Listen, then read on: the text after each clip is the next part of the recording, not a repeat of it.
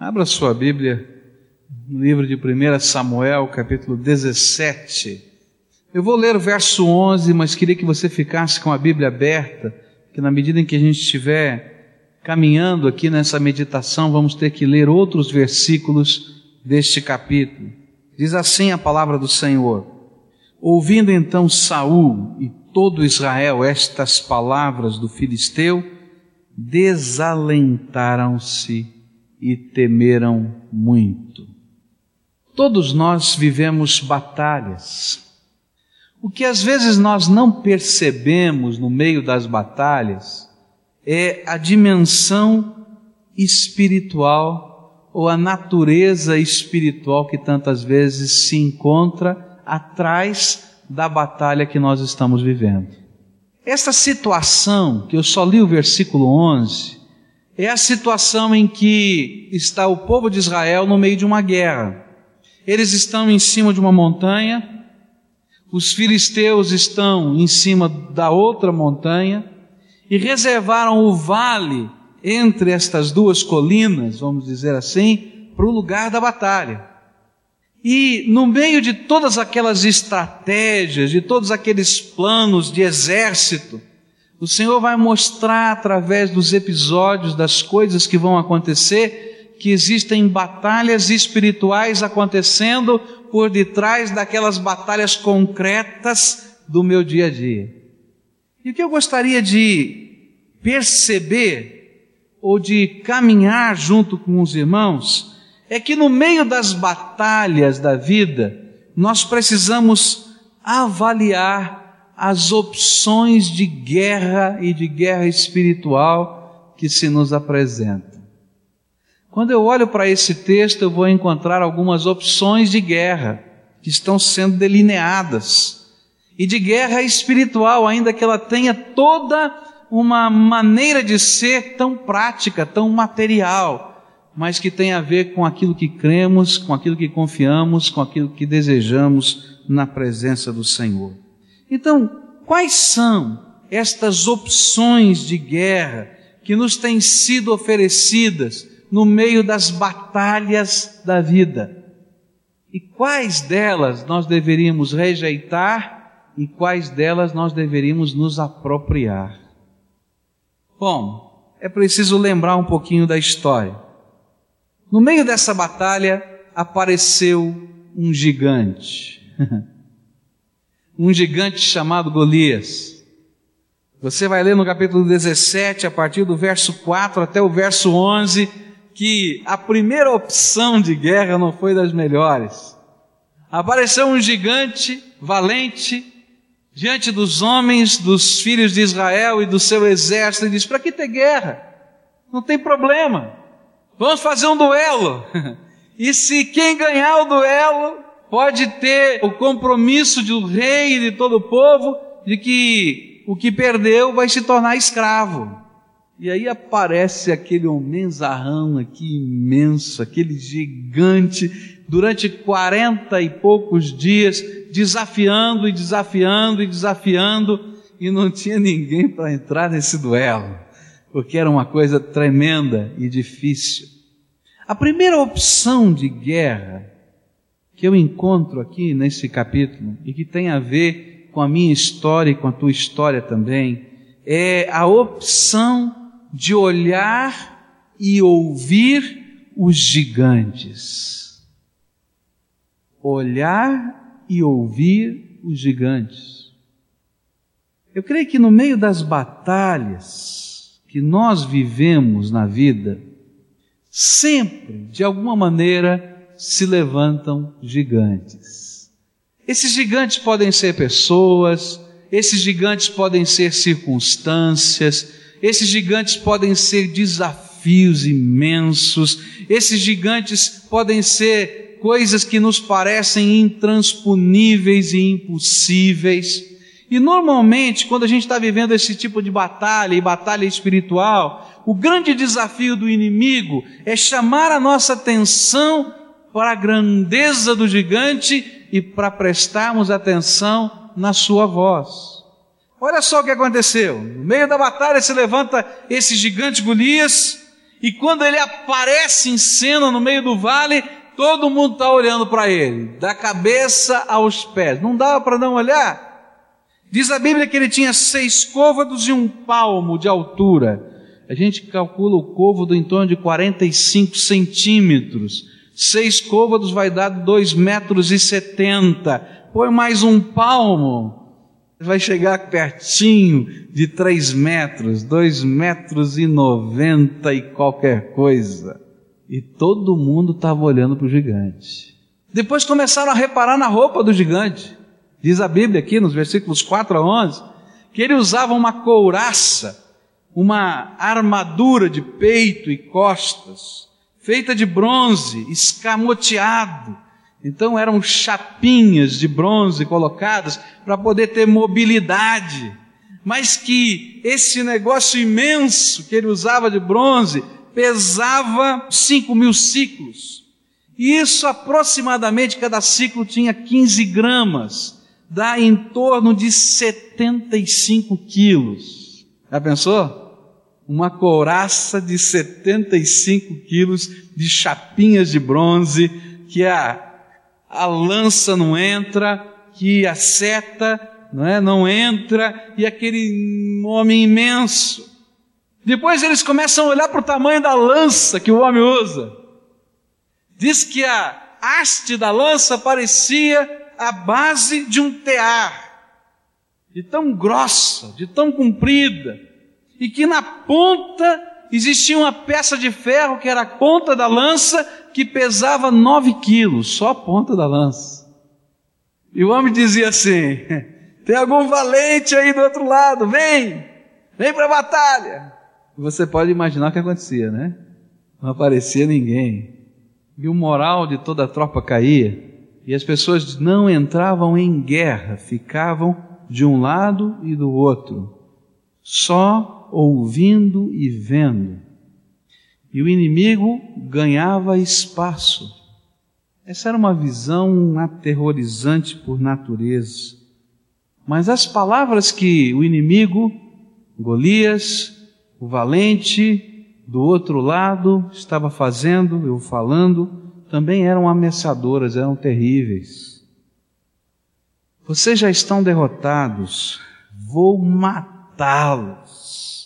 Eram ameaças, eram afrontas, eram acusações, eram maldições em nome dos seus deuses, eram intimidações das mais diversas. E à medida em que o povo via aquela cena e ouvia as palavras do gigante, eles acreditavam naquelas palavras. À medida em que eles estavam vendo e estavam ouvindo, eles estavam acreditando naquelas palavras. Começavam a olhar para suas próprias condições, olhar para o seu exército, olhar para o homem mais valoroso da tropa e olhava para o outro lado e dizia: não dá.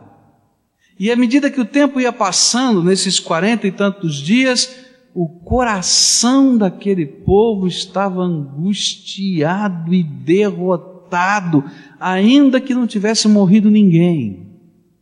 Se você olhar comigo agora os versículos 11, diz assim: Ouvindo então Saul e todo Israel estas palavras do filisteu, desalentaram-se e temeram muito. Veja agora o verso 16. O que é que diz? Chegava-se, pois, o filisteu pela manhã e à tarde, e apresentou-se por quarenta dias. E o povo foi acreditando. Verso 24. E todos os homens de Israel, vendo aquele homem, fugiam de diante dele, tomados de pavor. Quando eu e você estamos vivendo batalhas humanas, mas batalhas que são também espirituais. Satanás usa a opção de guerra de mostrar os gigantes e de nos fazer acreditar na sua voz. E o que ele está dizendo é uma grande verdade, ainda que ele seja mentiroso. Você não pode. Você não pode. E aí, ele nos tira do verdadeiro alvo e da verdadeira convicção do que significa a batalha espiritual. Deus nunca disse que você pode. Disse? Ele sempre disse que Ele pode por você. E quando nós recitamos alguns versículos que representam a nossa afirmação de fé, sempre, sempre a pessoa do Senhor se torna o nosso herói, não nós. Ele é que vai à frente. Ou quando a gente diz, se Deus é por nós, ele nunca disse: olhe para você, olhe para a tua capacidade mental, olhe para a tua potencialidade financeira, olhe para as tuas influências, porque ele sabe que você já está derrotado nessa batalha. Mas ele disse sempre: olhe para mim. Pode enfrentar a luta, pode, mas vá no poder do meu Espírito Santo. Esse é o esquema. Agora, quando o inimigo entra nessa batalha conosco, o que ele está tentando mostrar para a gente é o contrário. Ele está mostrando e tentando nos convencer do seu poder, da sua força, das suas ameaças. E na verdade, nós temos que olhar para a graça, para o poder e para a misericórdia do nosso Salvador. E na medida em que eu fico olhando para o gigante e ouvindo a sua voz, eu vou desistir no meio da minha jornada. Não tem jeito. O exército parou, o rei tremeu e o inimigo avançou. Assim é na minha vida também. Eu paro, tremo e o inimigo invade. E ele vem com as suas acusações, ele vem com os seus desafios, ele vem nos fazendo acreditar que não tem jeito, que não tem maneira, ele nos derrota primeiro na nossa fé, porque ele sabe que se não derrotar a nossa fé, ele não pode nos derrotar, porque o Senhor é conosco. Meu desafio para você é dizer para você que essa não é uma opção de guerra inteligente. Pare de olhar para o gigante e pare de escutar as suas vozes. Olhe para a grandeza do Senhor e a força do seu poder. Olhe para a misericórdia do Senhor. Olhe para a manifestação do Espírito Santo na vida da gente no passado, que é promessa e é segurança para aquilo que ele fará no futuro. O inimigo vai sempre dizer: Olha para mim, olha para o meu valente, olha para a minha força, mas o Senhor está dizendo: Deixa isso de lado e lembra das coisas que eu já fiz através de você. Tenha paz. Olha para a glória, para a graça, para a libertação, para a bênção do Senhor Jesus sobre você.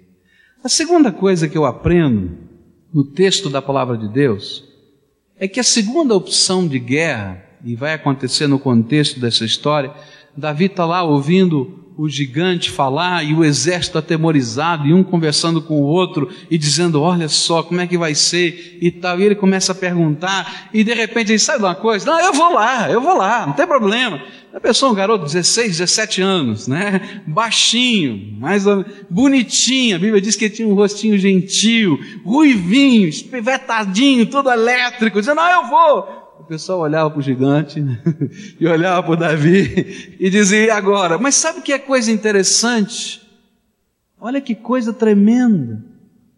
É quando esse garotinho no meio da tropa falou, eu vou, começou uma reação em cadeia. Mas a tropa começou a acreditar. Porque ele começou a falar que ele ia em nome do Senhor.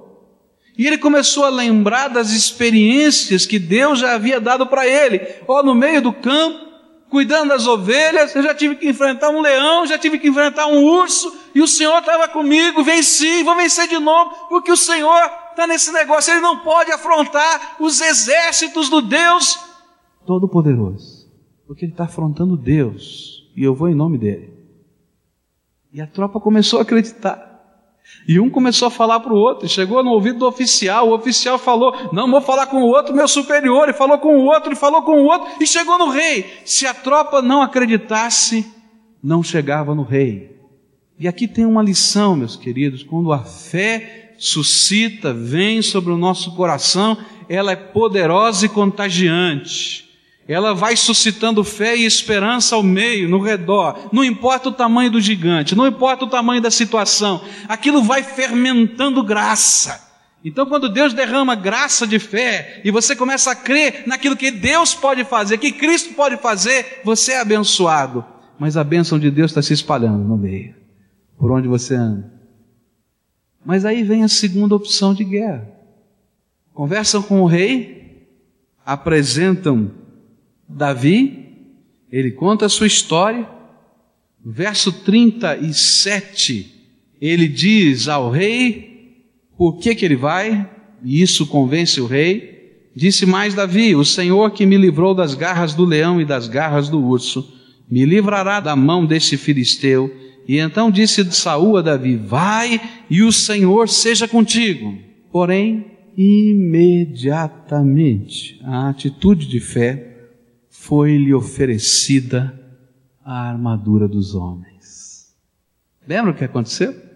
Tá bom? Você vai, mas para você enfrentar esse gigante, vão aparelhar você um pouquinho, meu filho. Qual é a melhor armadura que o exército tem? A do rei. Então vamos vestir você com a melhor armadura. Qual é a melhor espada de aço mais forte e temperado? É do rei. Qual é a melhor lança? É o do rei. Qual é o melhor escudeiro? É o do rei. Quais são as melhores apetrechos bélicos? Do rei. Vamos vestir esse menino com toda a armadura que os homens conhecem, porque é o único jeito da gente ganhar essa batalha. E esta tem sido a segunda opção de guerra que o inimigo lança sobre nós, queridos. Ele tá, tenta nos convencer que para vencê-lo, nós temos que usar alguma coisa parecida daquilo que ele usa. Se o inimigo usa armadura, couraça, eu tenho que usar couraça também. Se ele usa espada, eu tenho que usar espada também. Se ele usa lança, eu tenho que usar lança também. Por isso usa a arma do rei, melhor de tudo. Só que quando a gente começa a pegar estas armas humanas para tentar vencer as batalhas espirituais, a nossa vida fica entulhada e nós, ainda que estejamos cheios de fé, não conseguimos andar, quanto mais lutar.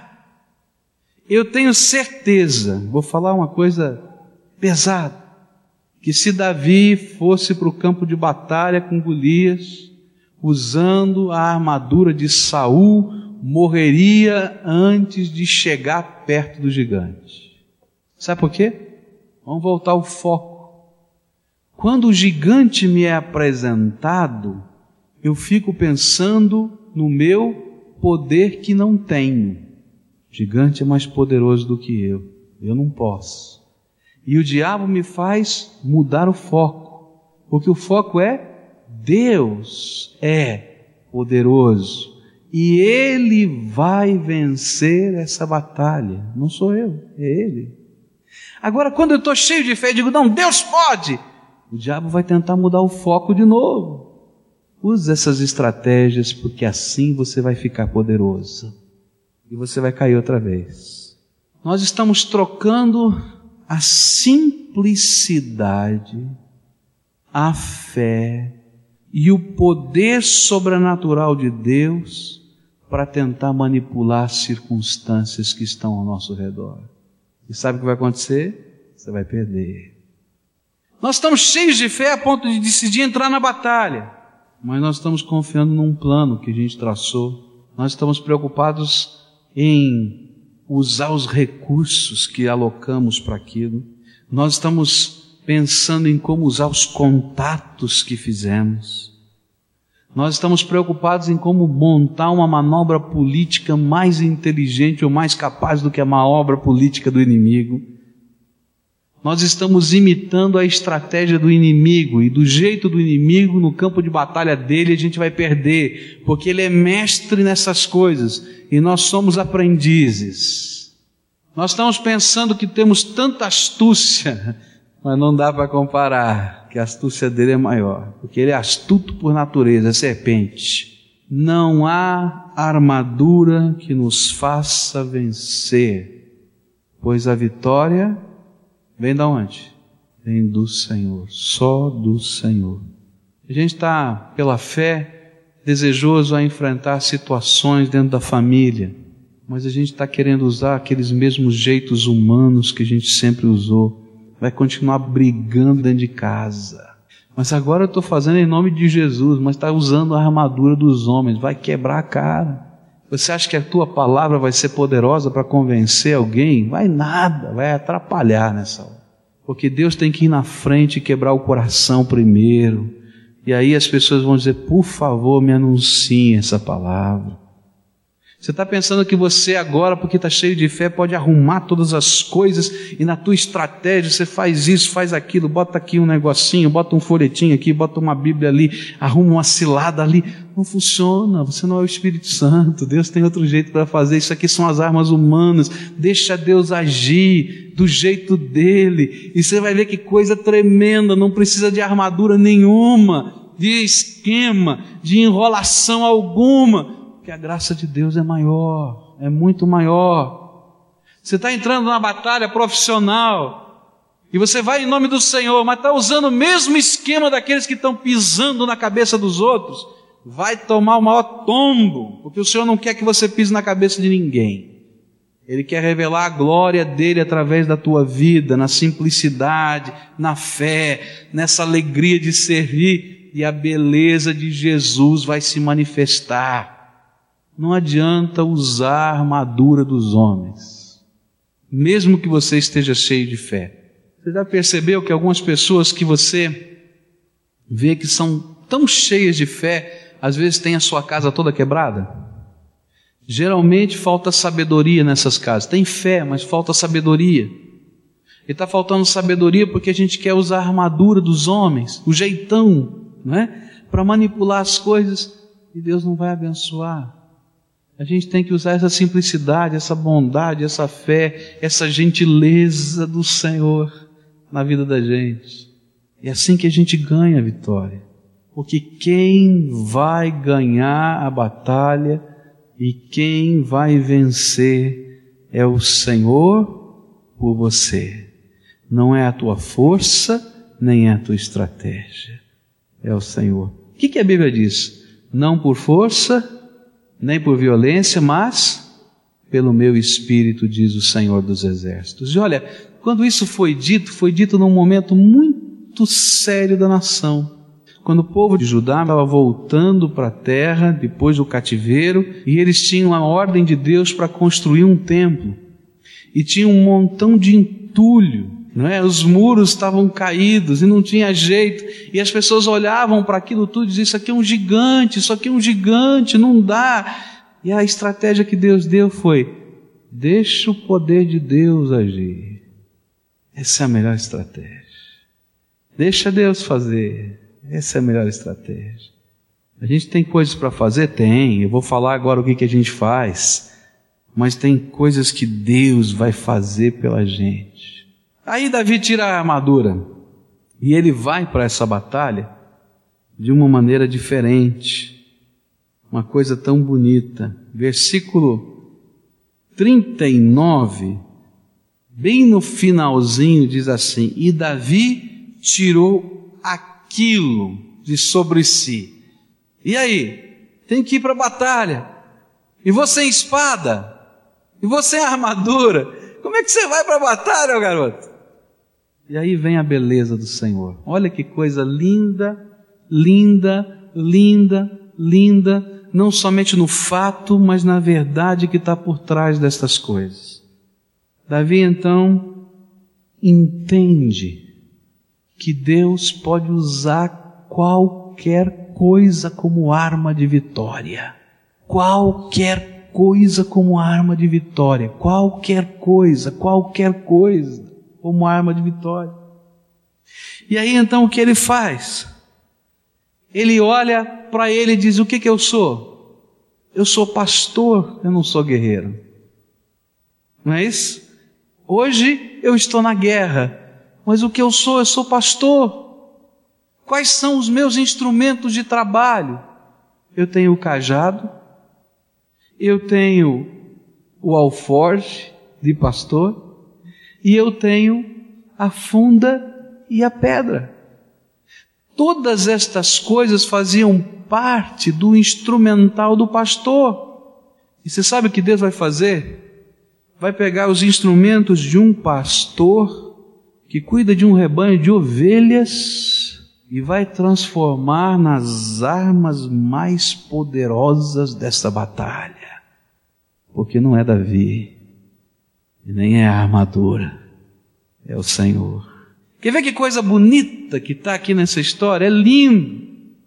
Quando nós enfrentamos as batalhas em nome do Senhor, do jeito do Senhor, nós não precisamos mudar a nossa natureza. Agora eu estou na guerra, eu preciso ser agora tão astuto, tão perspicaz, tão malicioso, tão. Não precisa, você precisa ser gente boa, ovelha no meio dos lobos porque quem vai nessa batalha por você é o Senhor. E olha que coisa bonita que está aqui nesse texto, verso 42. Quando o filisteu olhou e viu a Davi, desprezou, não deu bola para ele, porquanto era mancebo, ruivo e de gentil aspecto. Olhou para ele e disse: Esse garotinho bonitinho. Ele tem todos uns jeitinhos gentis, tão gentis, você acha que vai conseguir comigo? Olha só, olha só quem eu sou. E o que está por trás é que você não precisa mudar de natureza. Você pode continuar sendo o que você é, o que você acreditou, o que você fez, o que você falou, aquilo que é a beleza de Jesus. Mas o poder de Deus na tua vida vai fazer o gigante tombar. O alforge, as pedrinhas, a funda e o cajado. Veja que coisa tremenda que só a fé pode fazer. O Senhor foi na frente. Quando eu leio esse texto, eu descubro que só há uma opção de guerra vitoriosa. É a fé viva e o método de Deus. Não adianta ficar impressionado com os gigantes nem adianta querer usar a armadura dos homens. A gente tem que ser o que Deus nos fez ser, gente, cheio do Espírito Santo, cheio de bondade, cheio de amor, cheio de ternura, cheio de graça, cheio de misericórdia, até nas batalhas mais pesadas e complicadas da vida. E Deus faz as coisas acontecerem. Você não sabe como. Você não pode entender como. Mas Deus faz as coisas acontecerem. Você quer saber como é que milagres acontecem na vida da gente? É quando a gente joga a armadura no chão, a gente deixa de olhar para os gigantes, e a gente diz: Senhor, estou caminhando no teu projeto e no teu propósito. Ensina os métodos que o Senhor tem para mim. A gente vai seguindo. E você vai ver Deus lutar as tuas batalhas. E quando o Senhor entra, não tem quem possa derrotá-lo. A Bíblia diz que o Senhor Jesus está acima de todo principado, potestade, trono, poder e autoridade no céu e na terra. Não tem jeito. Agora, por que então às vezes eu e você sofremos derrotas? A resposta é porque ou estamos prestando atenção no gigante, na sua aparência e na sua voz, ou porque vestimos a armadura dos homens. Andar pela fé é crer que o Deus Todo-Poderoso, Senhor dos céus e da terra, é suficiente. É suficiente, presta atenção nisso, para suprir, para sustentar, para proteger e para guardar a minha vida, não somente aqui nesta terra, mas por toda a eternidade. Por isso, pare de escutar ou de admirar os gigantes pare de lutar usando a armadura dos homens. Continue, continue vivendo a beleza de Cristo e use os instrumentos do pastoreio. Aquilo que Deus tem dado a cada um de nós é cuidar de gente para abençoar. Então use os instrumentos do pastoreio e lute só por fé.